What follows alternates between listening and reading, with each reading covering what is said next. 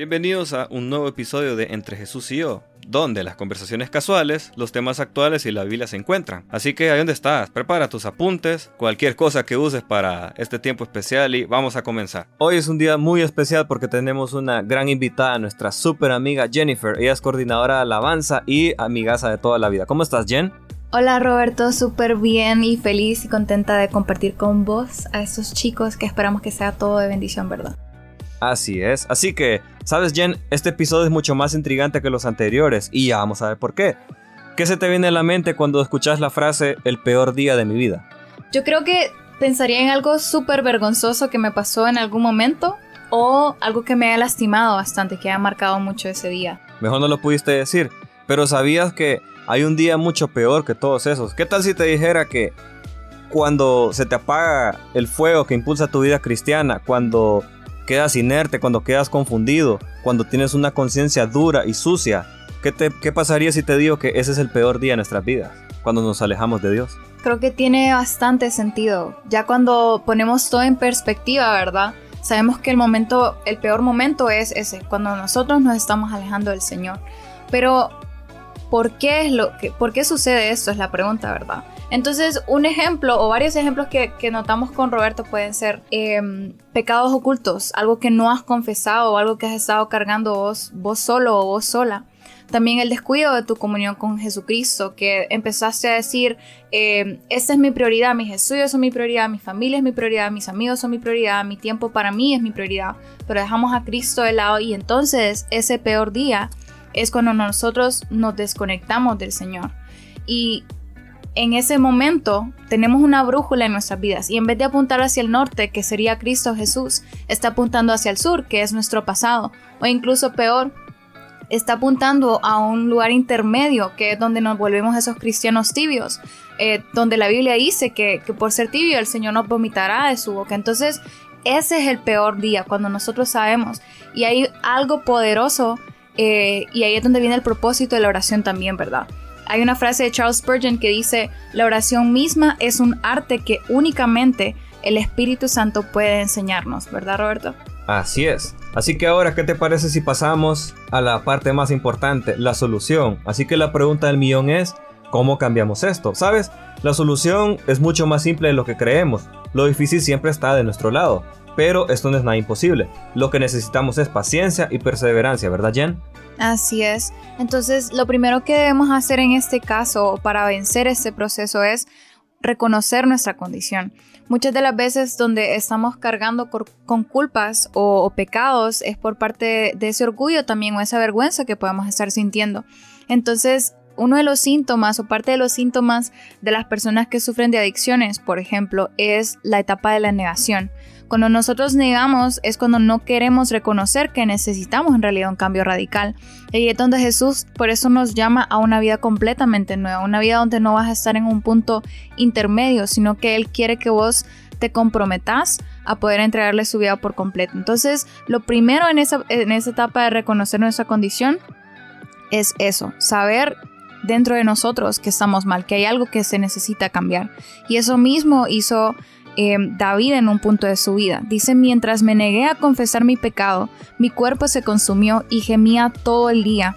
Día y noche tu mano de disciplina pesaba sobre mí, mi fuerza se evaporó como agua al calor de verano.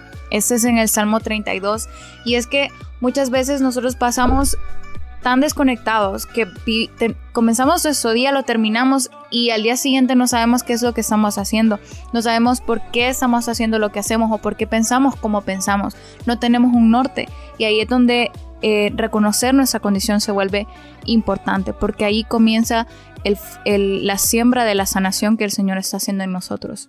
Y sabes, cuando David escribió este salmo, este es uno de los muchos salmos que se les denomina el salmo del penitente, o sea, una persona arrepentida y arrodillada ante Dios.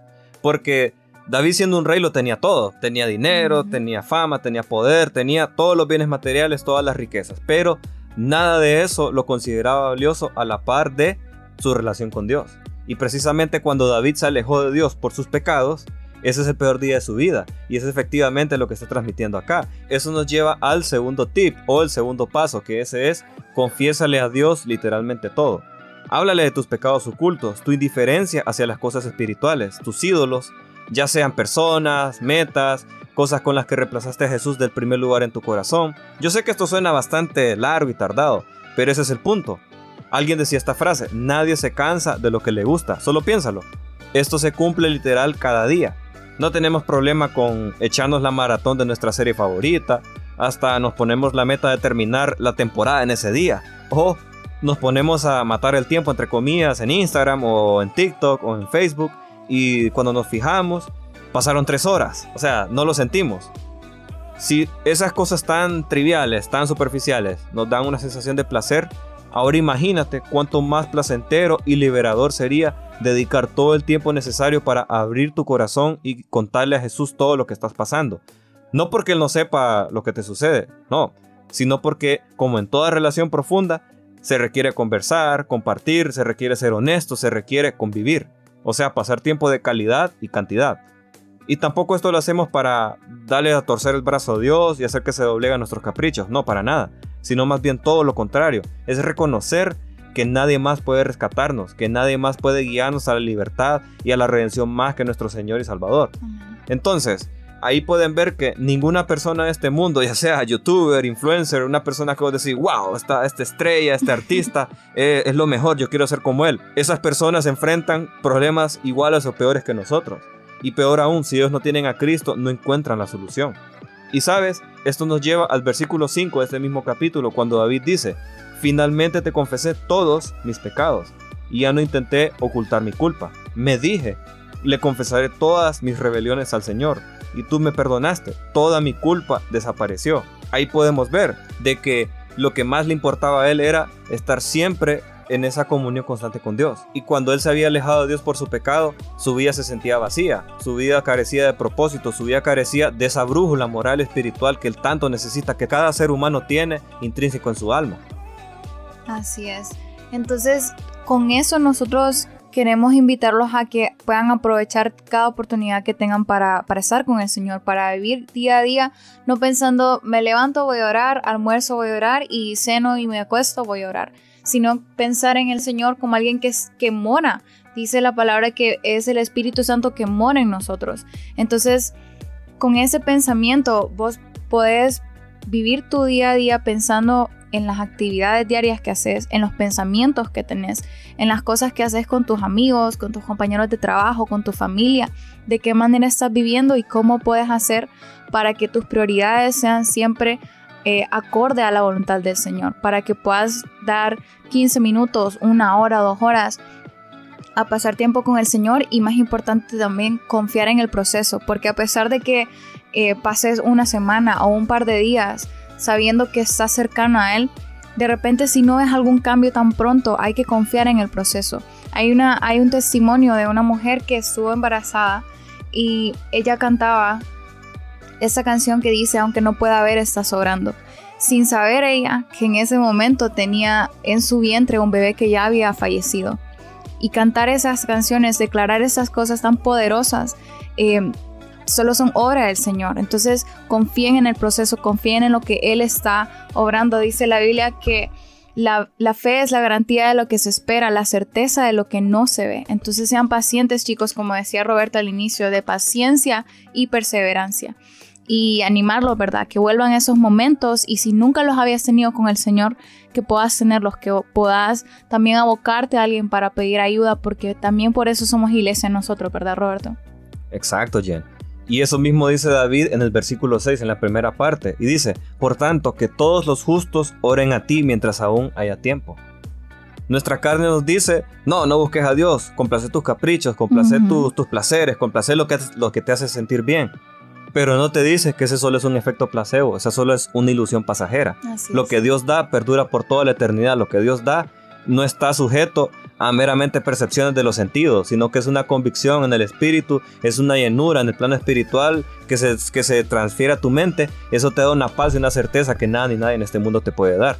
Y por eso te invitamos a que siempre vuelvas a esos momentos especiales que antes tenías con Jesús. Si te has alejado, hoy es el momento perfecto para volver a Él. Por eso David habla aquí en tiempo presente, que todos los justos oren a ti mientras aún haya tiempo. No habla de que voy a buscar a Dios cuando ya me gradúe, voy a buscar a Dios cuando ya trabaje y tenga pisto y tenga esto y lo otro, y allá voy a ir a la iglesia. No, está hablando de tiempo presente, o sea, hoy. Nada de eso que tengas va a servir de nada si no lo tienes a Él.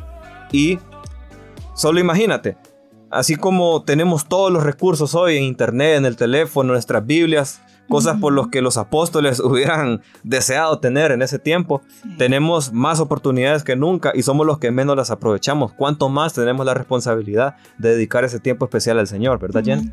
Así es.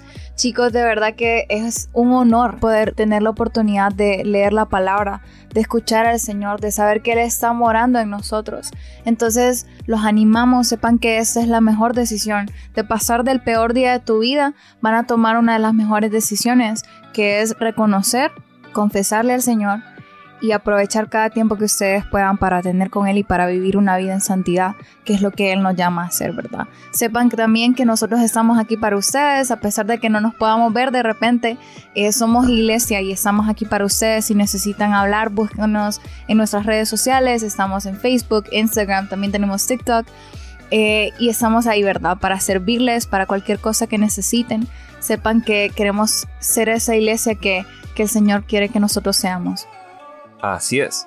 Y si nunca has tenido la oportunidad o el deseo de comenzar a buscar a Jesús, precisamente hoy es la oportunidad perfecta. Si quieres puedes retroceder este episodio y volver a escuchar los tips, los consejos y los pasos que te dimos para que sepas por dónde empezar a buscar al Señor. Puedes empezar a leer este salmo, puedes leer el Salmo 51, puedes leer el libro de Proverbios, ya que el mes tiene 30, 31 días. Qué casualidad que Proverbios tiene 31 capítulos, así que puedes aprovechar perfectamente.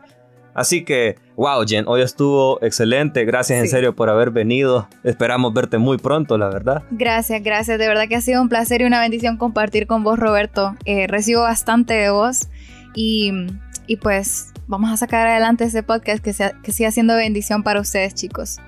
Así es. Gracias por acompañarnos en este podcast. No te pierdas los próximos temas que abordaremos en las siguientes semanas y meses, ¿sabes? Si deseas más información sobre nuestros ministerios o quieres ponerte en contacto con nosotros, escríbenos en nuestras redes sociales. Te dejamos los enlaces en la descripción de este episodio. Hasta la próxima.